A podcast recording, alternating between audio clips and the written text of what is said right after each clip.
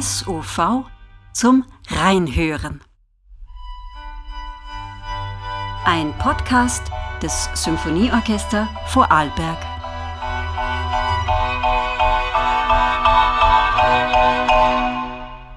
Herzlich willkommen zur Episode 8 unseres Podcasts.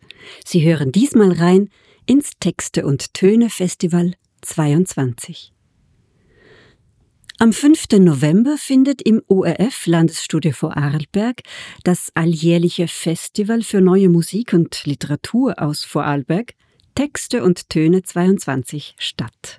Von 15 bis 23 Uhr sehen und hören Sie das Ensemble Plus in unterschiedlichen Formationen mit neuer Musik, sechs Literatinnen mit ihren Texten und das SOV. Das Festival wird von Jasmin Oelz und Eva Teimel moderiert. Beide werden auch die Komponisten und Literatinnen vorstellen und ihnen Gelegenheit geben, über ihre Werke zu sprechen. Dem Publikum steht es frei, zu kommen, zu gehen, wann immer es möchte. Der Eintritt ist frei, ein richtiges Festival eben. Das genaue Programm entnehmen Sie unserer Webseite www.sov.at.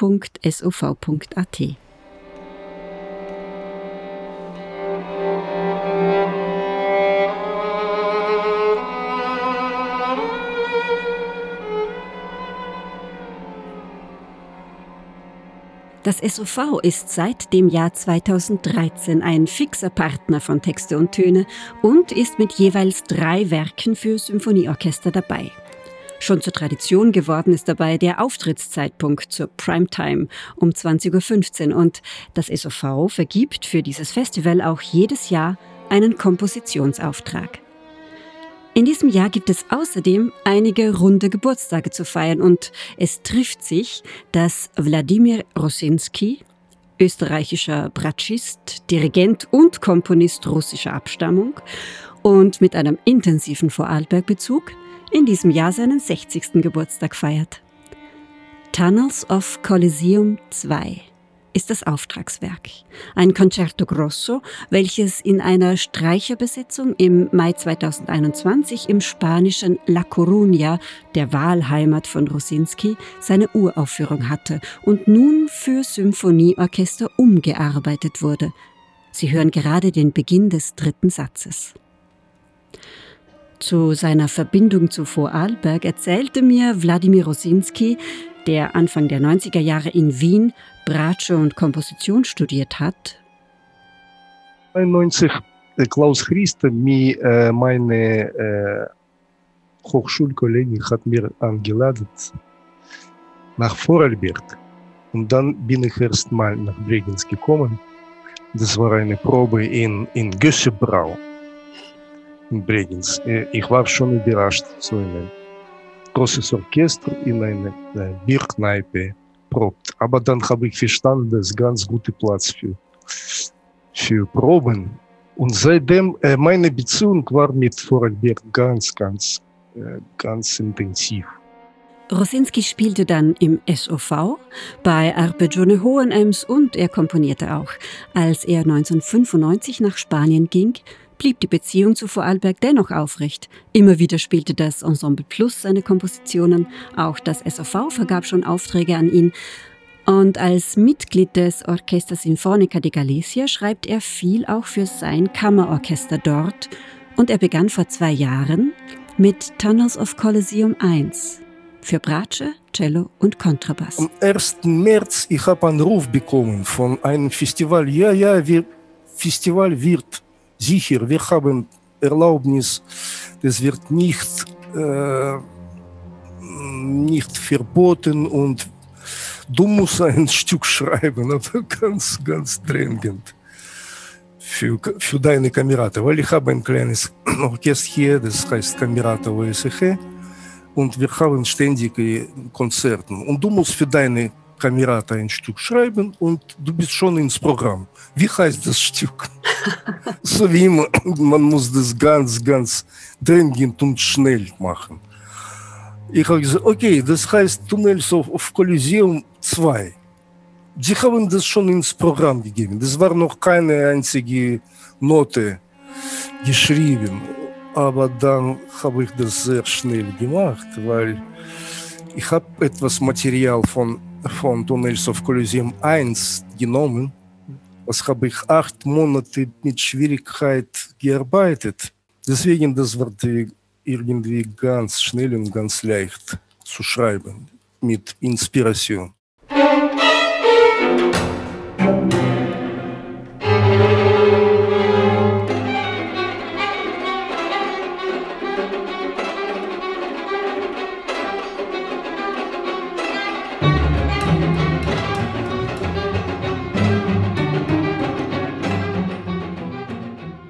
Während der Pandemie wurde das Orchester in ein riesiges Stadion in La Coruña, eben das titelgebende Colosseum, ausquartiert. Und die bedrückende Atmosphäre dieses Stadions mit dem vielen Beton, den langen, verschlungenen Gängen, in denen die MusikerInnen sich immer wieder verirrten und den Proberaum nicht finden konnten, aber auch diese ganze schwierige Zeit der Pandemie sind das Thema des ersten Satzes, Tunnel One. Im zweiten Satz, Closed Circle, den hören Sie gerade, suchen die Menschen in Gestalt von Soloinstrumenten nach Auswegen aus dem Kolosseum.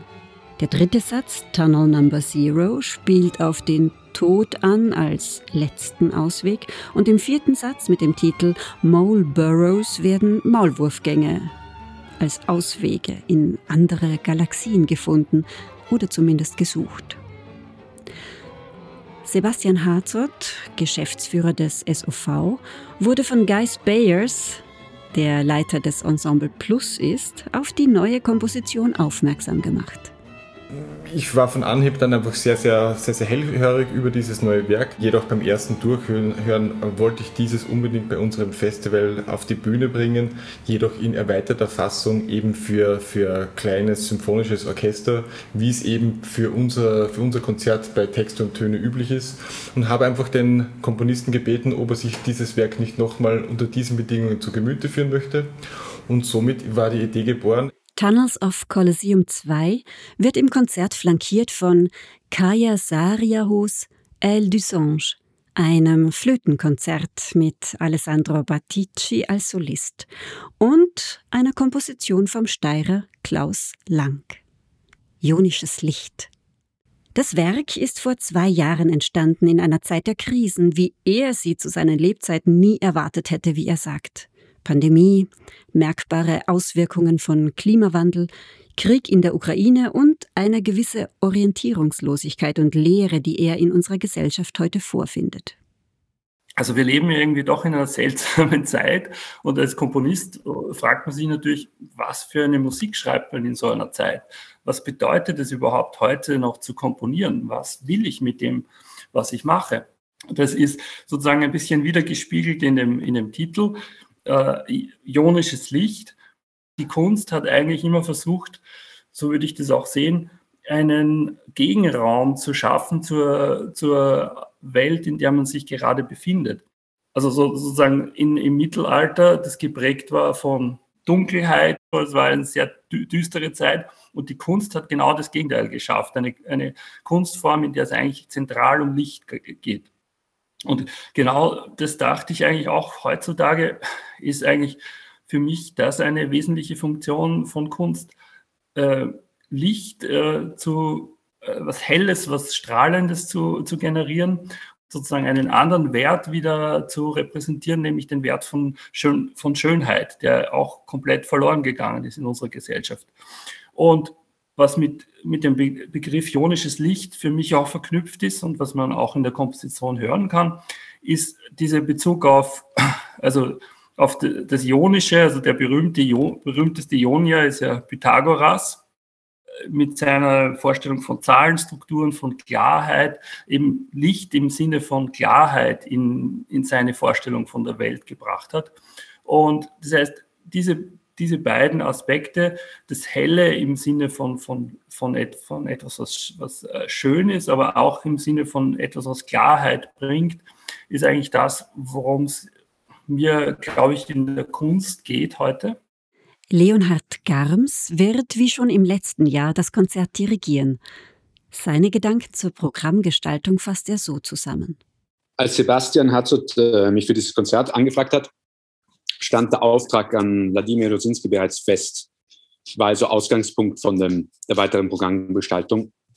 Sein Tunnels of Colosseum als Titel und als Inspirationsraum ruft natürlich starke Assoziationen von Dunkelheit und Enge vor. Und dem wollte ich etwas entgegensetzen mit ionischem Licht und Illusion, also Flügel des Traums. Inhaltlich etwas entgegenstellen, aber vor allem natürlich in der Musik äh, selber. Rosinskis Partitur ist sehr gestisch, sehr expressiv und rhythmisch und dazu stehen die schillernden Klangflächen von Klaus Lang von ionischem Licht, also als äh, deutlich, deutlicher Kontrast. Und Kaya Sayaos Musik ist dann irgendwie in der Mitte sozusagen. Also es hat etwas von beiden Rhythmus und Gesten, aber auch Klangflächen und, und Zurücknahme von, von Expressivität. Ein wichtiger Partner beim Texte- und Töne-Festival ist das Ensemble Plus mit Guy Spayers, der auch Programmkoordinator des gesamten Festivals seit dem Jahr 2020 ist. Texte und Töne gibt es ja schon seit 1996, damals von Fritz Jurmann und Walter Fink von der Kulturabteilung des ORF Vorarlberg initiiert und kuratiert, machte es 2011 und 12 der Langen Nacht der neuen Musikplatz und kam dann ab 2013 wieder, jeweils am ersten Samstagnachmittag im November, auf die Bühne. Das Ensemble Plus wurde auch 1996 gegründet. Vorne mit dabei war da Bratschist Andreas Ticozzi. Guy Spayers, du bist in Südafrika geboren. Du bist Bratschist, du unterrichtest, spielst seit zehn Jahren beim SOV und bist Leiter des Ensemble Plus. Woher kommt neben all dem anderen deine Liebe zur neuen Musik? Meine Liebe zur neuen Musik äh, hat angefangen in Südafrika mit einem jungen Komponist eigentlich, der äh, Matthijs van Dijk. Aber zu neuer Musik, so richtig schräge neue Musik, da bin ich ganz ehrlich erst dazu gekommen in, äh, in, in, in Vorarlberg mit, beim Ensemble Plus. Äh, mein erstes Projekt mit dem Ensemble, mit Ensemble Plus war in 2012 beim Lange Nacht der Neue Musik. Ich glaube, wir haben um 3 Uhr in der Früh haben wir ein Stück vom ähm, Murat Östen gespielt. Und ab dem Punkt war ich ziemlich äh, fest dabei. Ähm, natürlich, Ensemble Plus hat Platz nur für eine Bratsche und, oder Bratschist. Und das war eben der, mein Vorgänger, der Andreas Ticozzi, hat immer Bratsche gespielt. Und dann 2019 hat er zu mir gesagt, er möchte dann aufhören und ob ich mich vorstellen könnte, das zum Übernehmen. Und ab dem Punkt habe ich ja gesagt und seitdem bin ich noch tiefer reinge reingegangen mit der neuen Musik. Und es ist jetzt ein sehr starker Teil von meinem Leben geworden. Uh, Ensemble Plus ist eine Gruppe von Vorarlberger, hauptsächlich Vorarlberger Musiker und Musikerinnen, ähm, wo alle eine Leidenschaft für neue Musik haben.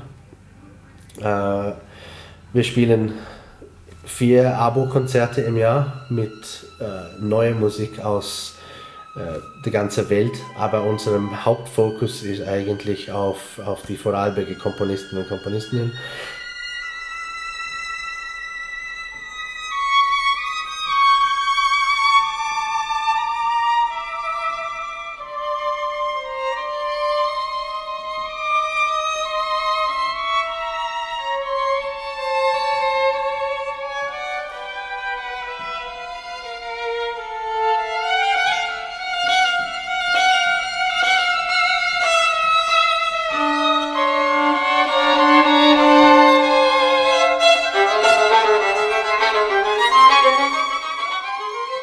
Eine weitere wichtige Partnerorganisation ist die Literatur Vorarlberg, die heuer auch ein Jubiläum zu feiern hat. Annette Raschner, Koordinatorin der Literatur Vorarlberg, sagte mir, dass der Verein heuer sein 40-jähriges Bestehen feiere und es ihr darum wichtig war, eine gewisse Vielstimmigkeit zu erzeugen. Sechs Autorinnen und Autoren, alle Mitglieder von Literatur Vorarlberg, werden passenderweise kurze lyrische Texte zum Thema Das Fest vortragen. Und als vierter Partner ist der ORF seit Anbeginn dabei. Er stellt Raum und Rahmen bereit und nimmt das gesamte Festival auf, was bei den vielen verschiedenen Ensemblegrößen außerdem noch Lesungen, Moderationen, Interviews über acht Stunden lang eine besondere Herausforderung darstellt.